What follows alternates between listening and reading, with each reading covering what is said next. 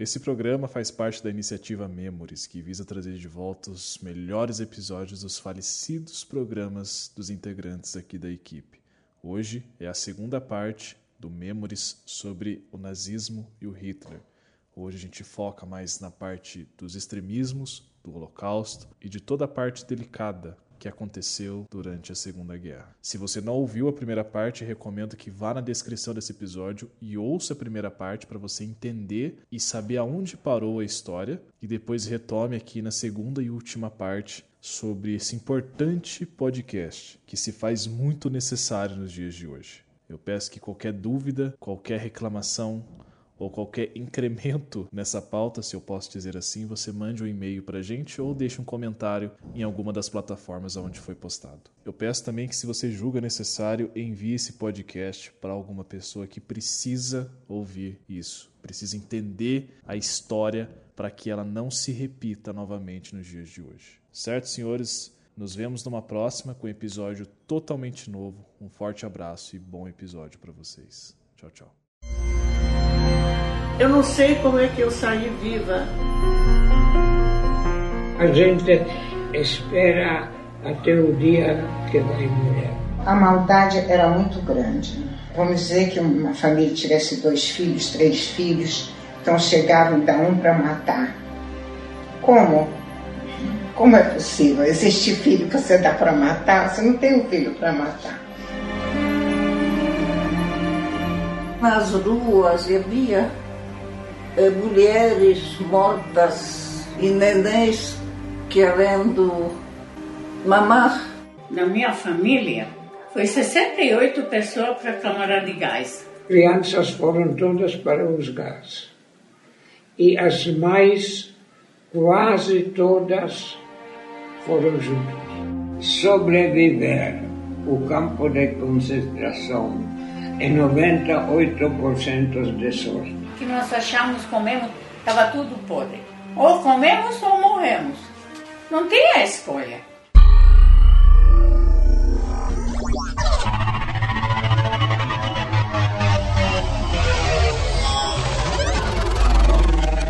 Playcast.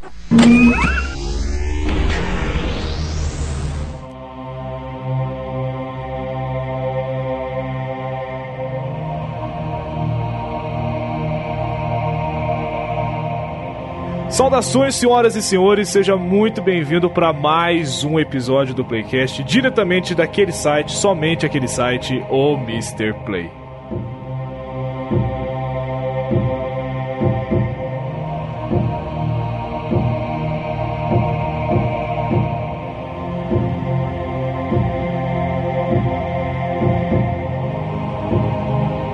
Pois bem, senhores, estamos de volta aqui com mais um episódio do Playcast.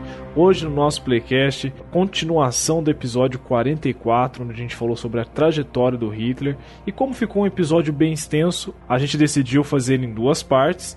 Então a primeira a gente falou um pouco sobre como foi a trajetória do Hitler até o poder, como que ele chegou lá, quais foram os feitos dele na humanidade. E a segunda parte, essa segunda parte agora é uma parte um pouco mais tensa, mais complicada de se falar, que é a hora que a gente vai falar sobre os extremismos do Hitler. A gente vai falar sobre as barbaridades, as desgraças que ele cometeu nesse mundo, a maneira como que ele propagou o ódio, a intolerância, o preconceito. É um episódio um pouco mais complicado de se falar, como eu havia dito, porque são assuntos delicados, mas que a gente aqui junto com o pessoal do Frontcast e o Rafael do Papo Canela, a gente conseguiu comandar essa conversa. Então, como é uma continuação, a gente já havia apresentado os participantes no primeiro episódio, no 44. Então aqui a gente tem a participação do Vitor, a gente tem a participação do João, do professor Edgar e do Rafael. Rafael do Papo Canela, Edgar, João e Vitor lá do podcast Frontcast. Para que você possa se inteirar, entender mais ou menos o assunto, sobre o que, a gente já falou, eu recomendo que você ouça o nosso podcast 44, onde a gente fala sobre a trajetória do Hitler,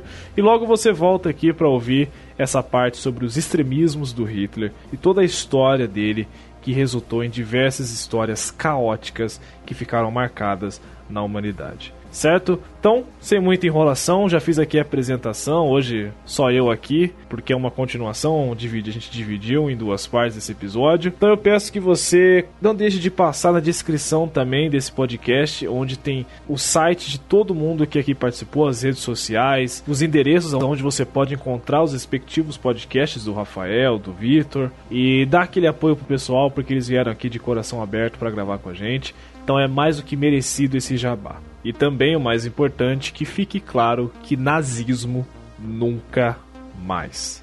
Que esse podcast sirva para isso, para abrir os olhos daquelas pessoas que acham que o nazismo é um pensamento que deve ser respeitado, é uma ideologia que deve ser analisada. Não. Que esse podcast sirva como exemplo para que nazismo nunca mais volte a existir. Certo, senhores? Então, sem mais enrolação, pegue os seus fones, se aconchegue no sofá, pois o Playcast 45 sobre os extremismos do Hitler está no ar. Bora lá.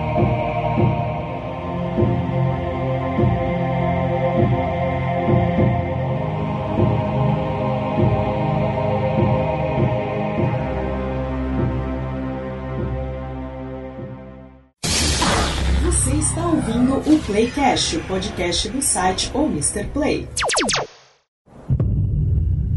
No fim de tudo, eu sei que vou para o céu. Porque já estive no inferno.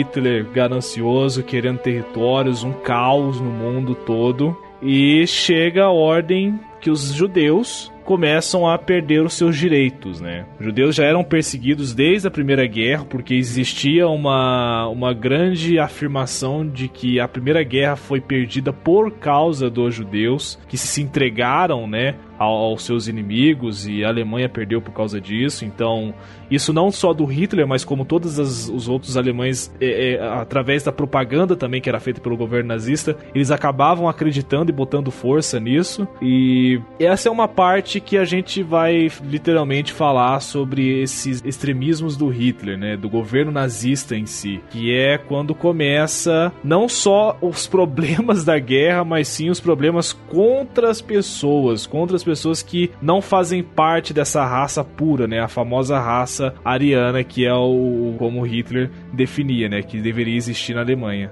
A perseguição contra os judeus, ela começa assim bem antes, desde que o Hitler chegou ao poder já começa a perseguição contra os judeus, principalmente. Tanto é que diversos judeus, principalmente cientistas como o próprio Albert Einstein, eles fogem bem antes da guerra, porque já percebem aquele, que já tem aquele clima de perseguição aos judeus, né? Primeira guerra, né? Os próprios soldados alemães judeus que lutaram ali pelo exército imperial alemão lev levavam essa culpa de que a guerra, a primeira guerra foi perdida por culpa deles. Eles se renderam, eles deixaram que os inimigos levassem a honra alemã. O cara que inventa o gás mostarda, se eu não me engano, que foi o primeiro gás a ser usado na Primeira Guerra, é um judeu.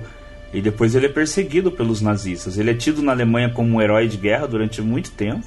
E quando os nazistas chegam ao poder, ele é perseguido e ele é forçado a, inclusive, a emigrar. Mas ele tenta ir para a Palestina, mas acaba sendo morto ou, suicidado dentro do, do trem. E era um herói de guerra, então, porque tinha inventado o gás que quase deu a vitória à Alemanha. E era um judeu.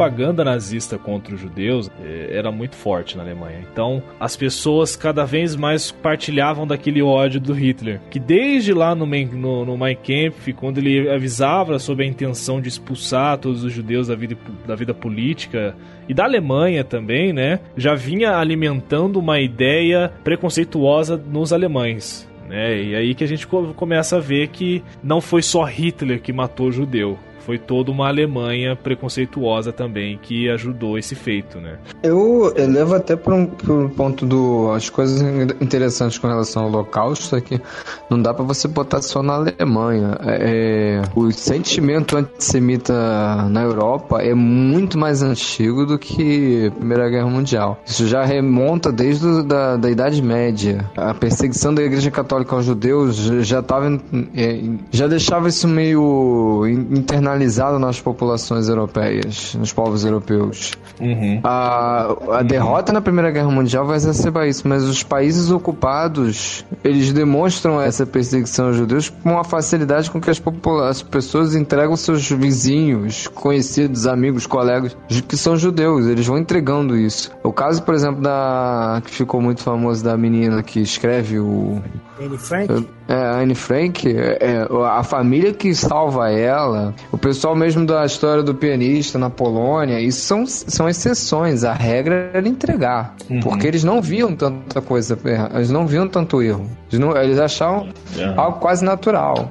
Outra coisa que eu acho interessante é, a gente não, não, entrou ainda nesse ponto, mas que a gente vai falar, é a perseguição chega ao momento que o, surge a solução final na Alemanha. Por que o boto surge? Porque não tem. Isso foi uma coisa que foi discutida no Tribunal de Nuremberg. A solução final, que eram os campos de concentração, e a ordem não foi direta. Não. não foi dada por Hitler. Ela simplesmente foi algo assim que alguém entendeu e resolveu pôr por escrito e começar a, a, tornar realidade. No Tribunal de Nuremberg, os nazistas que são julgados vão dizer que foi Hitler que deu a ordem, mas ninguém tem a ordem por escrito.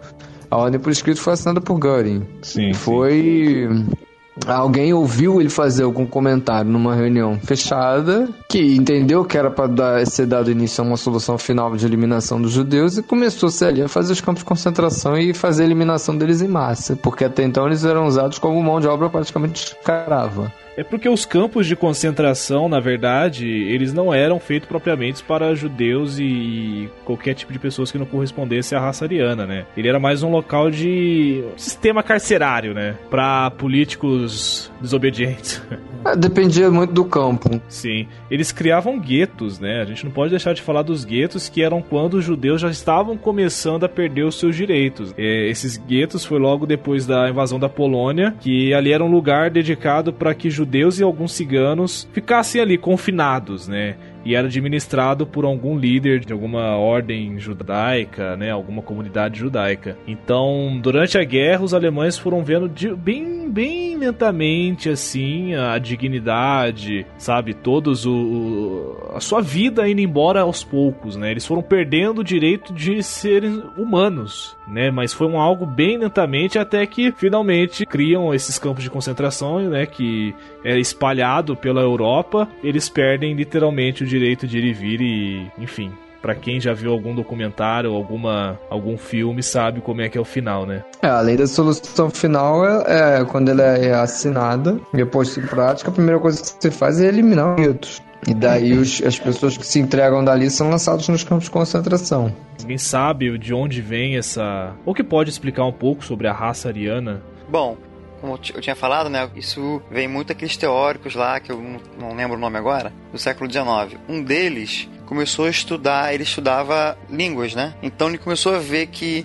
ou achou, acreditou, que algumas línguas dos povos do Irã né, uma, uma língua antiga, tinha muita semelhança, semelhança com a língua escrita dos germânicos antigos. Então ele supôs né, que aqueles povos lá tinham alguma semelhança, algum ancestral em comum. E chamou esse ancestral, esses ancestrais, de arianos. Por quê? Isso porque eram os caucasianos né, do Irã e também da Índia, de alguma, alguma parte da Índia, que tinha alguns escritos que falavam sobre, citavam né, um, um povo chamado ariano de uma terra chamada Ariana. Então ele de alguma forma associou né, essa, essa informação e essa associação desse povo ariano com através de semelhanças do alfabeto. Ele associou todo mundo num, num pacote só, numa panela só e disse que eles eram descendentes dos arianos que seriam os primeiros ou os, os habitantes superiores de um, de um tempo antigo. Então uhum. eles reivindicam para si uma ancestralidade é, forte e tal, de né, brava,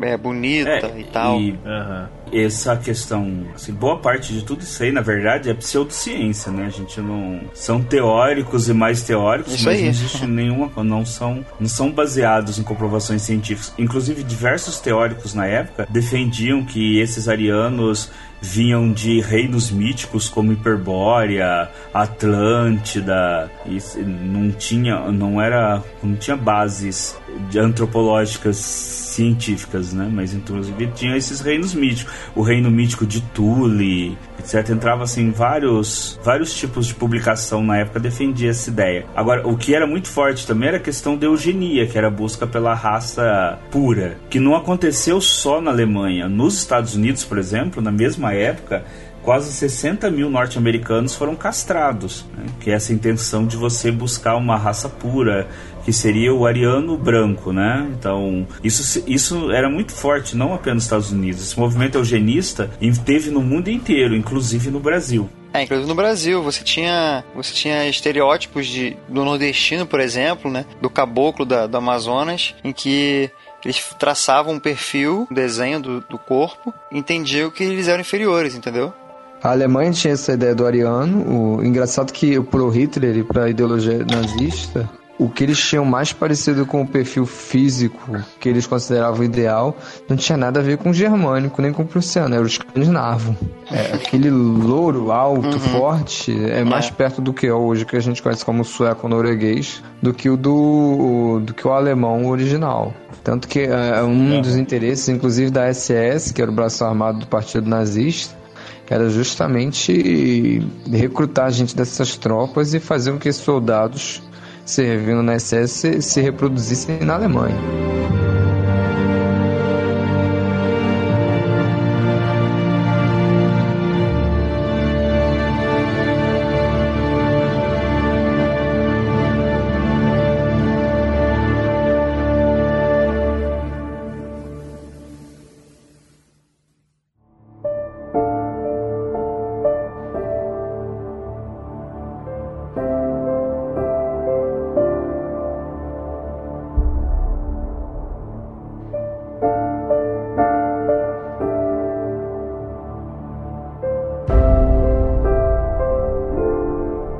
Depois de tudo isso, cara, é, é aí é que começa a parte tensa da parada. A reflexão começa a gritar porque você percebe como que o ser humano pode ser sujo, baixo e se- seco, né? Duro, sem um pingo de sentimento no coração que quando começa, né? Quando vem esse toque de recolher, que ele pega a a Alemanha, os nazistas, né? O exército alemão começa a recolher os judeus, começa a recolher todos aqueles que não se encaixam na raça ariana do Hitler. É, é a hora que começa as atrocidades, né? É a hora que você vê que acabou a humanidade, porque eles são tratados, com o perdão da palavra, como lixos. Alguns são obrigados a trabalhar até a morte, já outros são, eram encaminhados direto para a câmara de gás. Alguns campos de concentração não estavam mais dando conta do tanto de pessoas que chegavam lá. Então foi, sei lá, criado mais de 40, 50 campos de concentrações ali na Europa, até que finalmente criaram o Auschwitz II, né, que era um, um esculacho de grande e o maior até hoje, que ali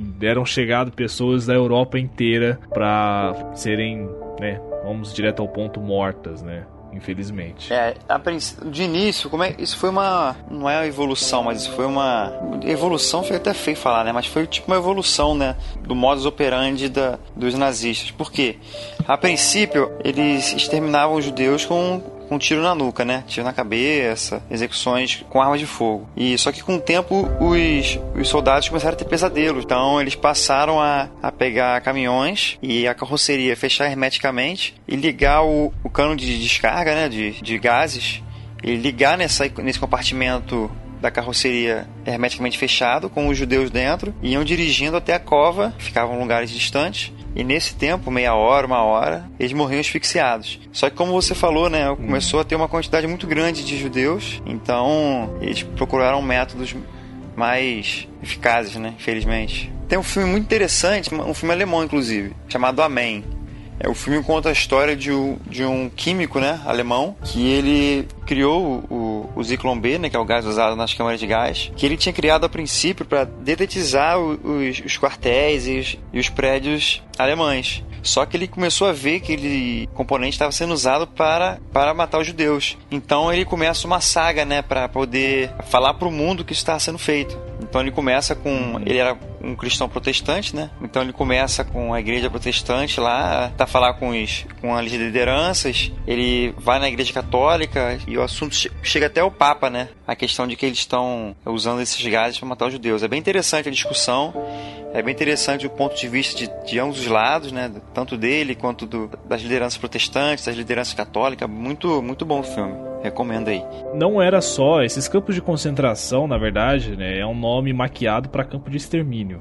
Uhum. literalmente falando. Mas essas pessoas não iam só para trabalhar até a morte ou para ser exterminadas, mas elas serviam também como é, materiais para experimentos. Que aí também já é outra parada que você vê como que o ser humano é baixo, é sujo, é nojento, é porco, porque cada experimento eles separavam crianças gêmeas, assim, crianças que eram gêmeas, né, para experimentos específicos separavam pessoas de um porte físico parecido também para outros tipos de experimentos e cada experimento assim era uma parada completamente bizarra, como por exemplo costurar duas crianças gêmeas e criar um siamês.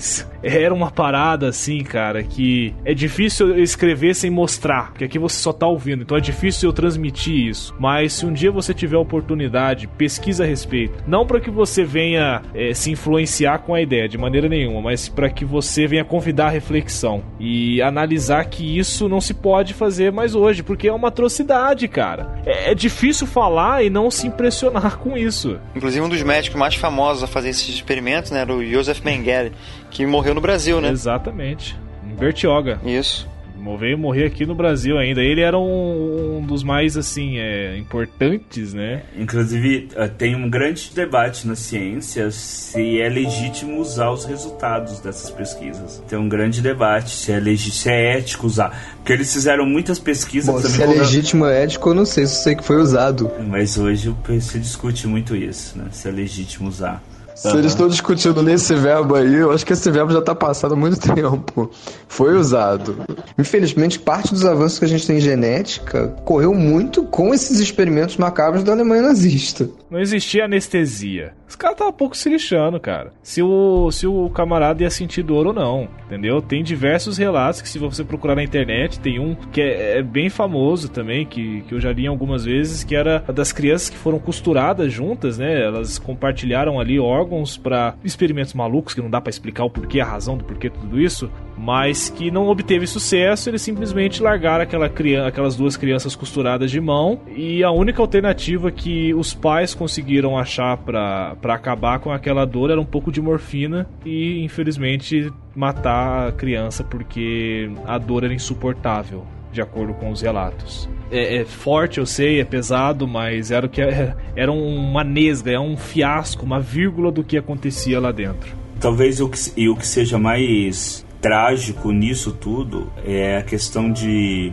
não sei se vocês devem já devem ter ouvido falar da filósofa Hannah Arendt. Quando a Hannah Arendt vai estudar o caso do julgamento do Eichmann, né, o Eichmann em Jerusalém, que inclusive é o nome do livro, né, o julgamento dele depois que ele é preso por tropas israelenses, e aí ela entra com aquele famoso conceito que é a banalidade do mal, que grande parte das pessoas cumpriam essa função burocrática, faziam isso como mais uma função burocrática sem sequer pensar no que estavam fazendo.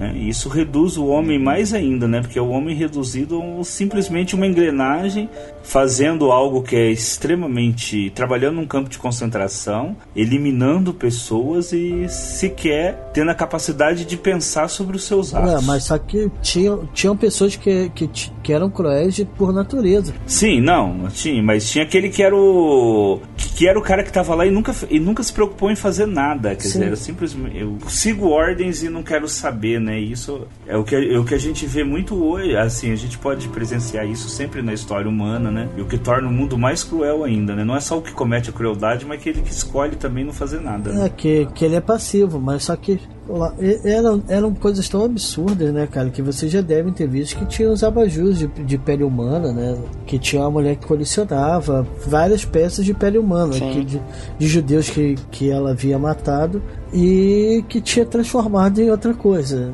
Cara, são esses absurdos assim que tinha nessa época.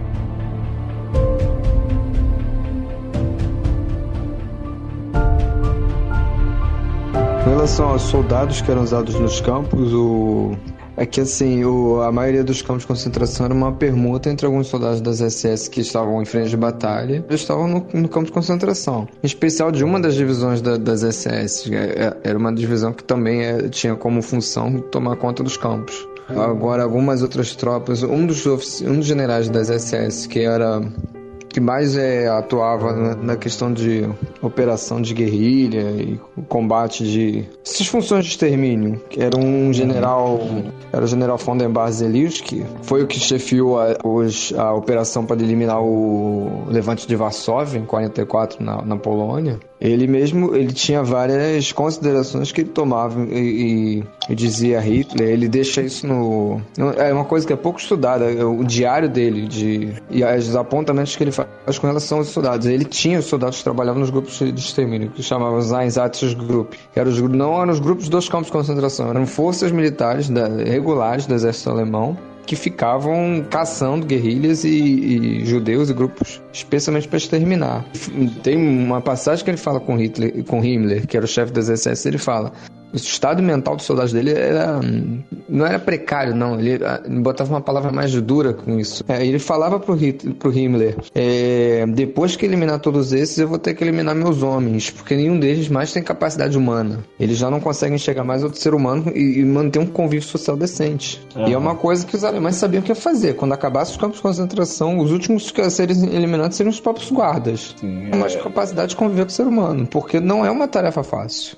Mas eles mesmos sabem que aquilo não vai ser objetificado. O cara não vai ter mais capacidade para aquilo, para conviver com, com seres humanos normais de gás foram mais promovidas por conta do estado mental que ficavam os soldados, né? Porque ah. eles não aguentavam. Quando teve a invasão lá na Rússia, que eles começaram a matar alguns vilarejos ucranianos e tal, que chega, chegou no limite que o falaram que não, os soldados não iriam aguentar aquilo. Aí que eles começaram a procurar a mesma solução final. A, a, a cabeça dos soldados ali também não deveria estar grandes coisas, não só por causa disso, mas também por causa da guerra que estava ocorrendo, né, cara? Apesar de tudo isso, tinha uma guerra correndo no background ali, entende? A Alemanha já começando, dependendo da época, né, já começando a se dar mal, a começando a perder território, ainda mais quando ela resolve depois é, atacar a União Soviética, que deve ter estourado a cabeça de muito soldado um absurdo desses, mas então a mente deles não deveria Ué, estar trabalhando não, legal. Não já viu os relatos do pessoal do, de soldados alemães, o pânico que eles tinham do Katyusha, cara? Que eles escutavam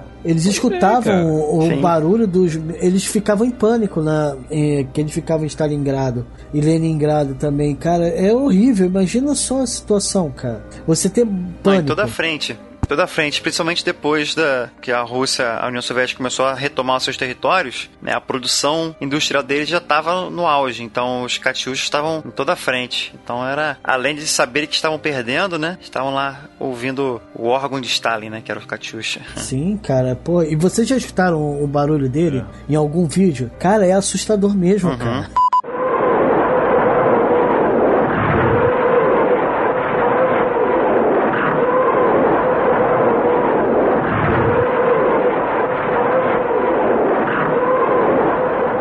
Não, e esses Katyusha ainda tem alguns países do Oriente Médio, né? O Katyusha é a versão que a gente sim, tem sim. hoje do artilharia de foguete. A função dele era fazer artilharia de saturação. O pavor era só questão do barulho, é porque aquilo cai em grande quantidade varria um terreno que, pô, não deixava nada inteiro. Então eles sabiam que se o Katyusha tivesse sido bem apontado, eles não iam sobreviver. A ideia do Katyusha é ótima, tanto que é adotada até hoje. O nosso Astros é uma prova disso. Nosso astro segue, né? O mesmo modelo, né? Bombardeio de saturação, né? Que eles chamam, né? É, todos eles. Saturação. Astros, MLRS. Sem falar que no início da guerra é soldado que luta, né? Mas uma guerra de seis anos, no final da guerra já. Os soldados têm poucos, né? São civis transformados em soldados. É, exatamente. Detalhe importante esse. Mas deixa eu perguntar, só pra gente encerrar esse bloco. Isso eu realmente eu não sei, mas o pessoal que trabalhava lá dentro, os soldados ali que trabalhavam lá dentro, eram soldados mesmo ou eram civis recrutados que trabalhavam dentro dos campos de concentração? Ou não existe alguma Eram, informação detalhada? S- eram SS, né? Eram voluntários. Não, a SS era só, eram só voluntários, cara. A SS era, era uma força militar, porém feita de voluntários.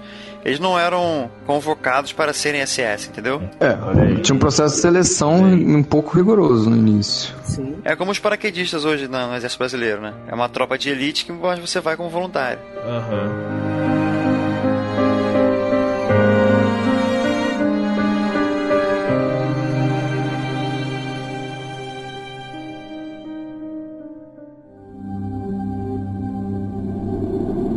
Holocausto é tão colossal que não pode ser compreendido em sua totalidade. Precisa ser entendido em sua especificidade. Imagem por imagem, fato por fato, momento a momento, história por história. Estava com medo. Eu sabia que depois que passasse do portão, a única coisa que encontraria seriam as câmaras de gás. E o interessante é ver o aspecto específico dentro de seu contexto maior. Se colocavam mil pessoas em vagões de carga. Então precisavam de 25 vagões. Quando se analisa cada fotografia, No fotograma podemos ver a moldura na janela e os corpos sendo queimados. quando se analisa cada documento, Não havia um setor da sociedade alemã que pudesse dizer não estávamos envolvidos. Atingiu toda a sociedade. encontra-se uma história muito maior. Os nazistas apresentaram um tipo de revolução no mundo. Eles apresentaram um novo conceito, uma nova possibilidade. Eles apresentaram a possibilidade de eliminar um povo da face da terra. Como podemos tornar o Holocausto relevante para o século XXI? O meu maior sonho é que o Holocausto fosse irrelevante.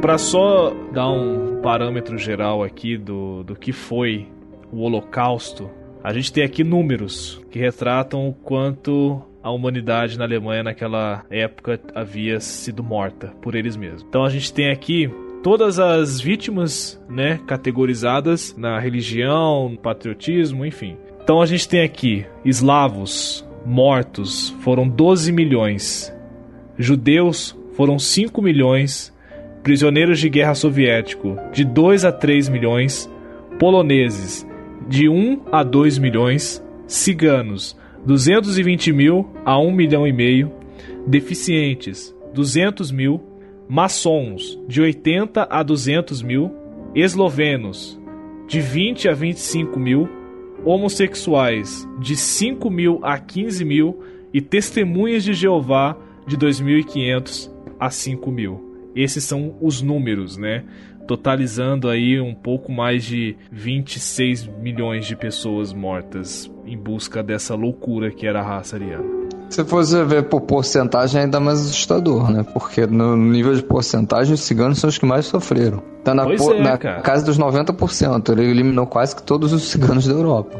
Exatamente, cara. E agora eu quero ouvir um pouco da opinião de vocês, assim. É... O que, que vocês têm a dizer sobre essa parte, assim? Porque, por incrível que pareça, é o que a gente tem visto hoje em dia, né? Renascendo aí com o neonazismo. É um absurdo esse tipo de assunto estar retornando hoje, nesse século que a gente tá vivendo, e tá voltando à tona, cara. Então, eu queria ouvir um pouco da parte de vocês a respeito disso. Por que que a- o ser humano conseguiu ser tão baixo desse jeito e por que que isso tá voltando hoje em dia? É, na verdade, assim, não, não é que tá voltando hoje em dia, né? Hoje em dia eles têm mais vozes, né? Eles conseguem ter um, aparecer mais, mas as, as ideologias, ideologias neonazistas, ela já vem desde que acabou a Alemanha, né? No que acabou a Alemanha, é, os seguidores, muitos deles continuaram, né? Por baixo dos panos, fazendo encontros secretos e tudo mais. Então isso foi passado por gerações. Acontece Sim. que hoje eles têm mais alcance midiático, vamos dizer assim, né? E ultimamente muitos têm tido menos vergonha de mostrar o que, o que acreditam. Bom, o que foi forte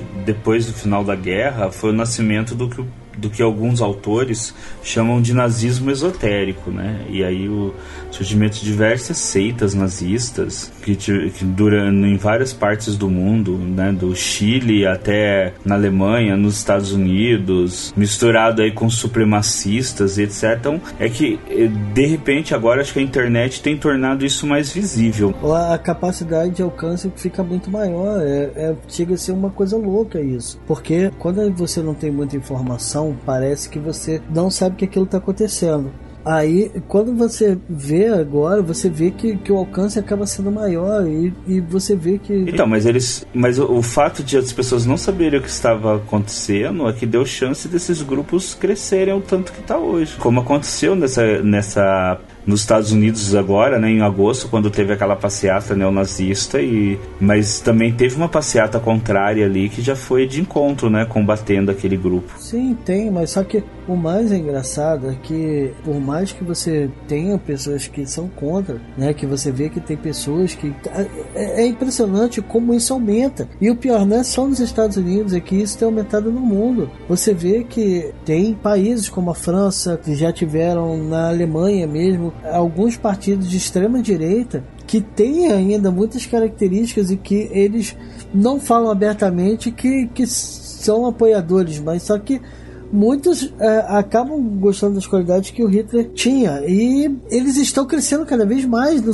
no cenário político, não só com pessoas anônimas, né, como a gente viu lá em Charlottesville, mas também dentro da política novamente. Então, é como eu tava falando antes, né? em tempos de crise, que a Europa tem uma sofre crises, né, agora, né? Crise econômica, existencial, existencial. Então, em tempos de crise, esse tipo de ideologia ele tende a, a achar novos adeptos, entendeu? Porque são as pessoas sem rumo. Então, alguém chega e mostra um rumo, né? Entre aspas, um rumo. A pessoa segue, né? Um rumo errado. Vocês já viram o filme A Onda, não já viram?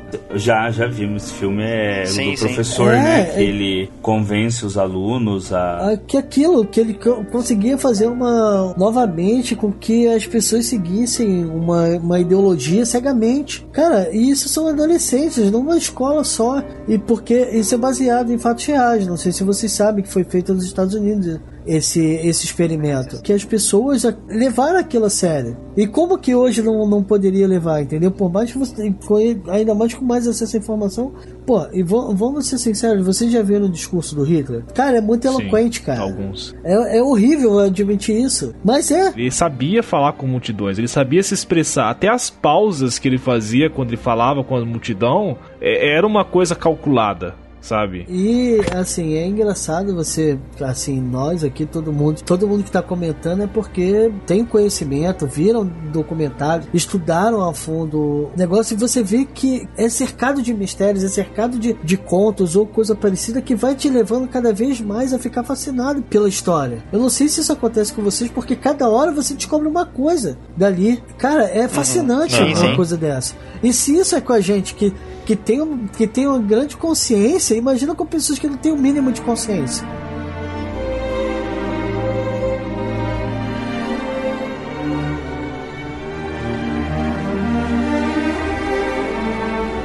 Os grupos democráticos de direitos, etc., é, não pode ter o mesmo comportamento né, que tiveram os próprios aliados quando Hitler começou a, os ataques, né? Você não pode deixar permitir que esses grupos cresçam, que esses grupos neonazistas, etc, eles cresçam. Como o que aconteceu em Charlottesville, que ele, esse tipo de ação tem que ter uma resposta por parte dos, eh, dos grupos de direitos humanos, por parte dos, dos grupos democráticos. Assim. Eu estou usando a palavra democratas no sentido de que acreditam na democracia, etc. Não de um partido político específico lá dos Estados Unidos. Né? No, desses grupos que não podem pode, não pode deixar esse Aham. tipo de coisa crescer. O grande problema é você deixar esse tipo de grupo crescer, tomar uma medida, assim, de- no início é o momento de você, digamos assim, cortar a cabeça, as cabeças da hidra, né? Antes que ela você não consiga mais, porque Aham. realmente esse tipo, ainda mais que nós vivemos tempos conturbados, como o Vitor já falou, se torna um prato cheio para as pessoas que buscam uma orientação, né?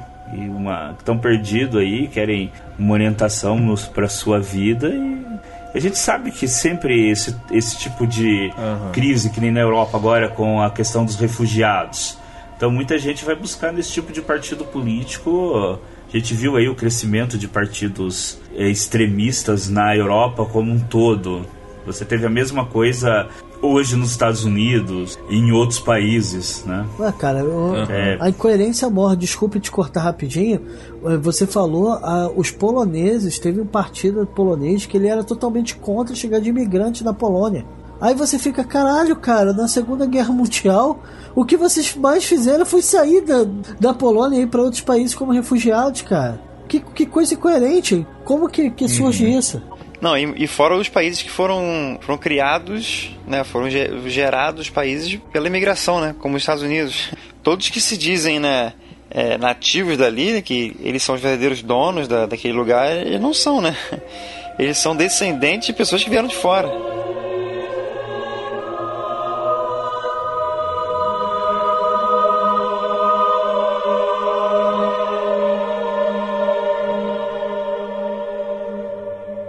Primeiro, uma coisa que eu acho que eu sempre achei incrível foi. É, em história militar, sempre o lado perdedor é o mais estudado, mas no caso da Alemanha nazista, o fascínio que tem em cima dele, eu, eu acho que é quase hipnótico. E não- é uma coisa assim que não- não- eu não consigo ver explicação. É, além desse fascínio, vem a questão do o caso do, do nazismo em si, e das pessoas ainda terem, ainda ter gente que tem a crença nisso, de que leve a sério. É infelizmente aquela coisa do acredita quem quer no que quer, né? A pessoa vai negar. É o que eu costumo falar para quem eu conheço que é discípulo de Olavo de Carvalho e companhia. Eu, eu acho que hoje, a diferença de hoje para a década de 30 é que na década de 30 você ainda tinha gente mais inteligente. Hoje a gente já caminha para uma coisa. Não tinha internet. Hoje a gente caminha para uma coisa que tem um economista americano, Paul Krugman, que falou que o mundo atual caminha para caquistocracia. Caquistocracia é o governo pelos piores. assim, o, o que eu acho que, por, por exemplo, o próprio Hitler mesmo, já que a gente está falando dele, o, o podcast é sobre ele, questão de política externa e economia interna, ele tinha noção. Ele só começa a perder essa noção quando começa a pirar com a guerra. Mas enquanto estava em paz a Alemanha, ele tinha uma noção do que estava fazendo. É, o que a gente vê hoje é gente sendo eleito e pegando cargo sem ter a menor noção.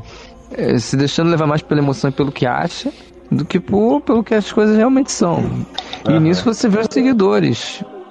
O que eu vejo no- nesses novos movimentos neonazistas é gente que prefere acreditar coisa que não tem não tem lastro, não tem nenhuma, não tem o menor cabimento. É, Esse povo aí do, do, do extremismo e, e- e o- a galera que acredita em terra plana, pra mim é a prova disso. Cara, você vive num país onde as pessoas acham que os direitos humanos é só pra, é só pra ajudar bandido, cara. Quando você vê uma, uma, uma população que só pensa isso, você fala, caralho, a gente tá muito fudido, cara. Não, é uma, uma população que não tem noção do que, é o do que são os direitos humanos, né? E acreditam que. Primeiro, que acreditam que os direitos humanos servem para proteger bandido. E segundo, que acreditam que os direitos humanos, de alguma forma, impedem a polícia de coibir crimes. É o que eu mais escuto no dia a dia. Eles nem sabem por que, que existiam os direitos humanos, o que que veio, que exatamente do pós-guerra que veio os direitos humanos, pelo que aconteceu, cara, e, e a pessoa pensa que, caralho, olha, os direitos humanos só vêm pra ajudar bandido. Porra, puta que pariu, cara, dá, dá preguiça, sabe? Até de, de, de- de argumentar, cara. Ah, desculpa o desabafo, mas é porque quando eu escuto es- essas coisas assim, cara, pô, hum, olha, e parece que, que que é uma população de criança que não sabe o que, que é, entendeu? E acaba sendo levada por esse tipo de pessoas. Acaba cometendo os mesmos erros que, que, que cometeu a. faz o quê? Quase 80 anos, né? Que dessa, da ascensão do nazismo, não é isso? Foi em 20, né? não lembro. 80, 90 anos que isso aconteceu e parece que se repete agora no nosso país e em alguns lugares do mundo.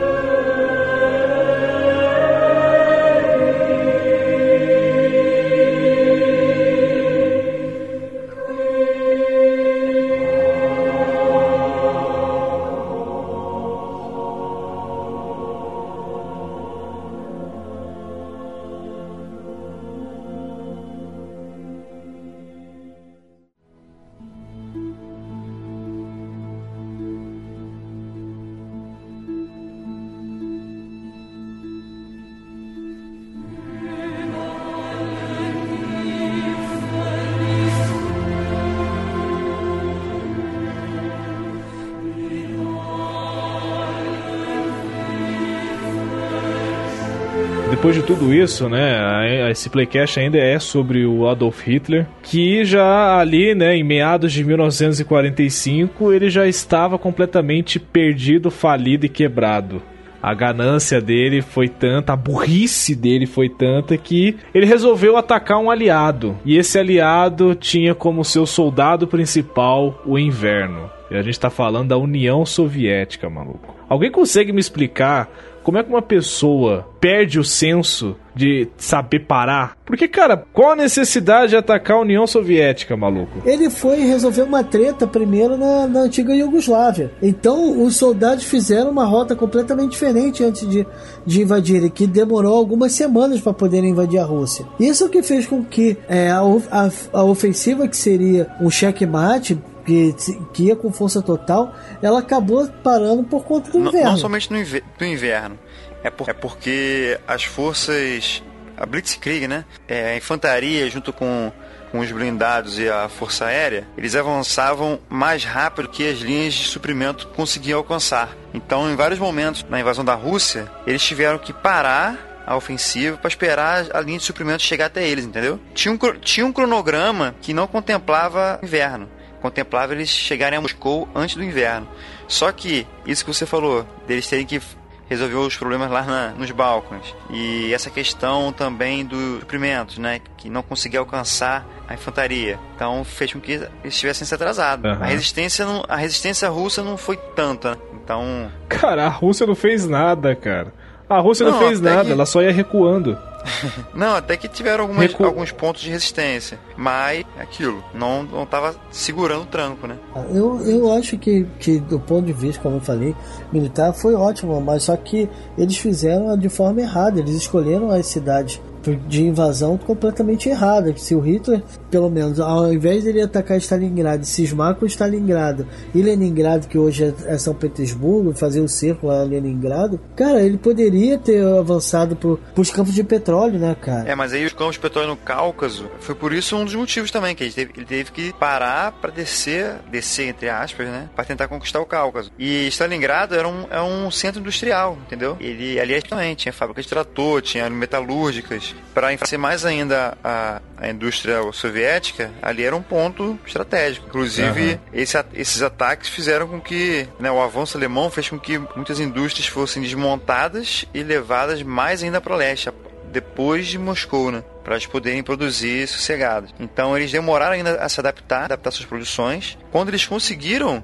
produzir de uma maneira considerável, né, já tinha, já tinha, já estavam em Stalingrado. Então começou a, a só crescer o número de materiais, de tanques, de, de armas e de pessoal humano. Uhum. O que, que acontece? É, eles tiveram uma informação, né, do, de um, de um espião britânico no Japão deu certeza para eles de que o Japão não invadiria a União Soviética. Então o que eles fizeram? Deslocaram boa parte da, da tropa do Pacífico, né, que estava guarnecendo o litoral dessa possível invasão e uma ocidental.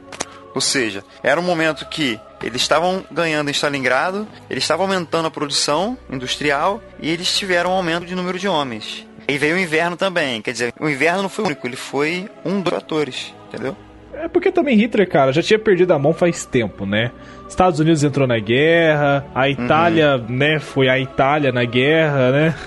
E, então ele já tava se ferrando, ele já tava se ferrando muito, cara, e ele não sabia a hora de parar. Tanto é que quando começou a situação começou a apertar, que o, a União Soviética começou a, a invadir a Alemanha, a chegar perto do bunker onde ele tava, né? Ele resolveu se esconder em um outro, na verdade, em um outro bunker, né? Um super secreto lá e tudo mais e começar a dar as ordens dali. Mas os generais já sabiam, né? Os, comparsas, os camaradas já sabiam que não tinha mais escapatória e era só uma questão de tempo até que tudo fosse acabar. E esse foi o problema da ganância do Hitler, né? Não, ele não soube parar. Ganância e burrice. É, inclusive na própria, na própria questão dos Estados Unidos, né? Porque quando o Japão ataca os Estados Unidos, automaticamente não, há, não, não vai haver uma guerra entre a Alemanha também e os Estados Unidos. É a Alemanha que declara guerra aos Estados Unidos, que apoiou ao Japão. então ele, ele foi abrindo um monte de frentes para tudo quanto é lado. Né? Talvez a, a medida mais acertada teria sido vencer a Inglaterra antes de atacar a União Soviética ou qualquer outro país. Né? Mas só que eu acho que eles não iam conseguir invadir a Inglaterra, cara. Eu acho que era, era muito difícil, porque a marinha da Inglaterra era ótima. E os aviões e a aeronáutica, né, já, já tinha se restabelecido já a RAF. Então eles já estavam fazendo um bom confronto contra a Luftwaffe nos céus. Então ficou mais difícil o avanço do Hitler lá. E o que ele fez de, poderia deixar isolada a Inglaterra, ok.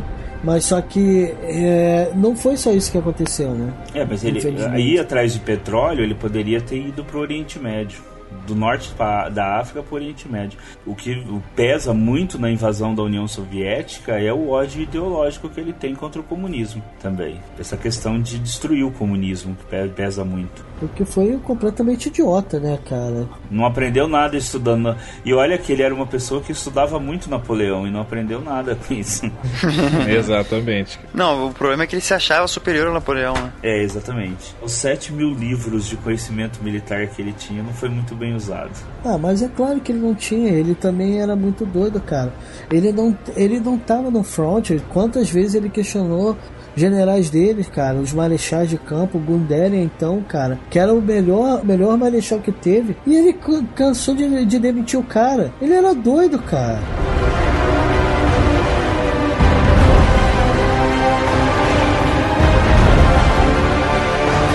Oh, mas aí chega ao fim, né? A guerra acaba, ele encontra um bunker do Hitler e é aí que vem um detalhe curioso que é, é um mistério, né? Querendo ou não, ainda é um mistério por trás disso, que é a morte do Hitler. Né? Ali existe uma grande conspiração e diversas ideias de que Hitler não morreu, como dizem, como é a, historicamente comprovado, né? Que ele se suicidou e depois queimaram os corpos dele e da esposa, da Eva Brown. Mas que existe esse mistério por trás disso, né, cara? Onde será que Hitler ficou esse tempo todo? Será que ele morreu mesmo? Será que ele se suicidou? Porque o Mengele veio pro Brasil, filho. Eu acho que ele, ele morreu na Argentina.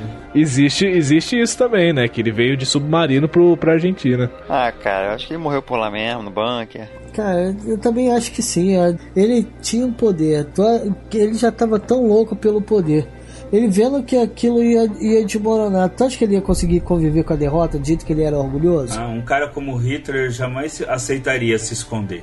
É, eu também acho que não. Essas teorias são meio doidas. Cara. Teorias à parte, a gente até esqueci de colocar aqui na pauta de um detalhe importante foi que Hitler, nos últimos dias dele, ele casou com Eva Braun dentro do bunker, né? E a Eva Braun era a grande companheira dele, mesmo tendo todo esse mistério por trás de que Hitler era assexuado, ele não gostava de ser tocado, não gostava de que as pessoas relassem nele, né? E ele casou dentro do bunker com, com ela, né? E ela demonstrou total lealdade lealdade que quando ele resolveu se confinar dentro desse bunker, ela foi lá ficar com ele até os últimos momentos da vida deles. Casaram lá dentro, né? E ele dizia que a Eva era, trazia paz trazia calmaria para ele. Eu acho engraçado que ele falava que ele era casado com todas as alemãs, né, cara? Coitada da Eva. É, que todas as mulheres, que toda a Alemanha era esposa dele. Que não tinha ninguém. É, é difícil você compreender. Para ele, o que ele tava fazendo era certo. Não era uma coisa errada, era um bem que ele estava fazendo. Tudo, desde a, do tomar a Alemanha, ser o ditador da Alemanha, o, caso do Holocausto, as guerras, para ele isso era normal, cara. É a mentalidade dele, ele tá fazendo um favor pro povo alemão. Então, a mente do Hitler era uma coisa conturbada. E nessa morte dele, ele, pelo que dizem, ele não queria ser usado como troféu. Então, por isso que ele pediu para que assim que ele se suicidasse, queimassem os corpos tanto dele quanto da, da Eva Braun. E, e ali se finaliza um momento da humanidade. Até porque o Mussolini ele foi exposto, né, cara? O corpo dele E o virou um troféu. era, o medo dele era acabar com o Mussolini. Aham.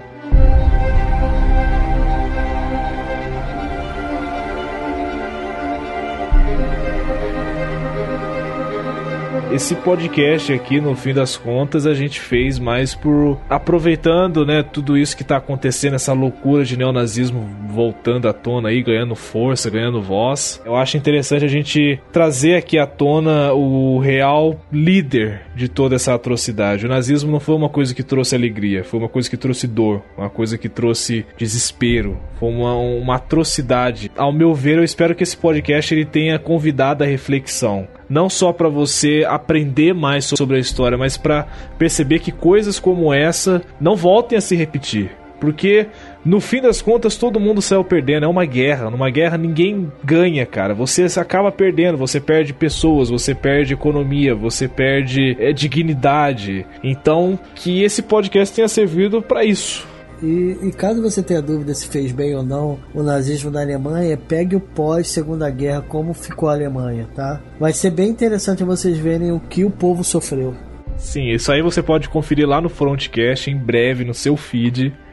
Entendeu? O Vitor já está montando a pauta do pós-guerra. Eu nem sabia, olha rapaz, dei até spoiler, rapaz. Pós-guerra ainda não, mas tá preparando uma série aí da Segunda Guerra. Não, nós estamos começando Um uma spoiler série. aí, eu acho. Boa, boa, Nós estamos boa. começando uma série. Nós vamos cobrir 25 batalhas e depois o pós-guerra. Vão ser 30 programas sobre Segunda Guerra Mundial. Pô, legal, legal, legal.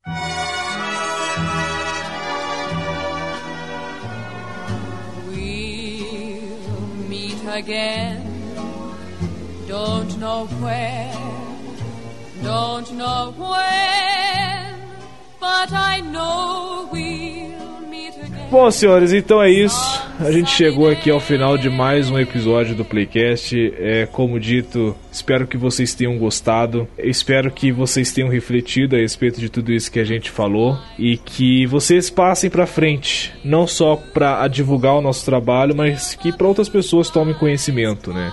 Que outras pessoas conheçam o que foi esse período, esse passado conturbado na humanidade. Então, eu quero agradecer primeiramente a galera do Frontcast, cara, Vitor, Edgar, João. Olha, muito obrigado mesmo por vocês terem vindo. Foi uma luta, foi, olha, foi uma dificuldade para conseguir essa gravação, mas no final conseguiu. Então eu quero que vocês deixem aí as suas considerações finais, o seu jabá. O espaço é de vocês, cara. Depois eu mando o boleto. Bom, é, para quem tiver primeiro interesse em assuntos militares, né, vai lá no nosso podcast www.frontcast.com.br. Nós vamos começar agora uma série sobre a Segunda Guerra Mundial.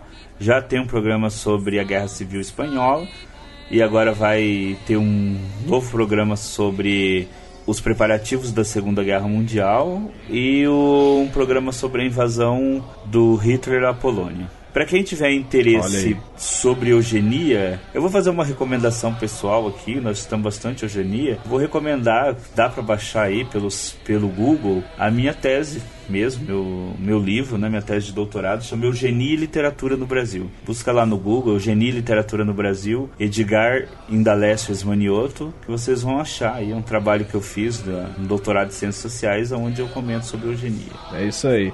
E também o nosso querido amigo Rafael, cara, que se dispôs a vir gravar aqui com a gente. Rafael, cara, gente precisa agradecer você, sabe? Que a gente é eternamente grato por esse sacrifício que você faz, que é vir gravar aqui com a gente esse horário da noite. Que nada, cara, foi um prazer conversar com o pessoal. Eu até peço desculpa por. Cara, eu, eu tô falando com, com alguns professores que eles estão fazendo uma série sobre Segunda Guerra Mundial. Eu acho que eu dei uns pitacos ainda.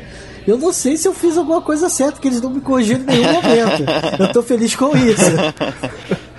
cara, mas foi, foi um grande prazer pô, tá, tá comentando aí com vocês, cara, pô, e sempre que vocês precisarem, tô disposto aí, é um tema que eu gosto bastante, apesar de eu ser lá do Papo Canela, que nós tratamos muito de futebol e de cultura em geral, né, tal, cultura pop em geral, acessem, né? Tem o nosso também nosso Twitter lá, o Papo Canela, e tem a página no Facebook, lá lá lá lá. lá.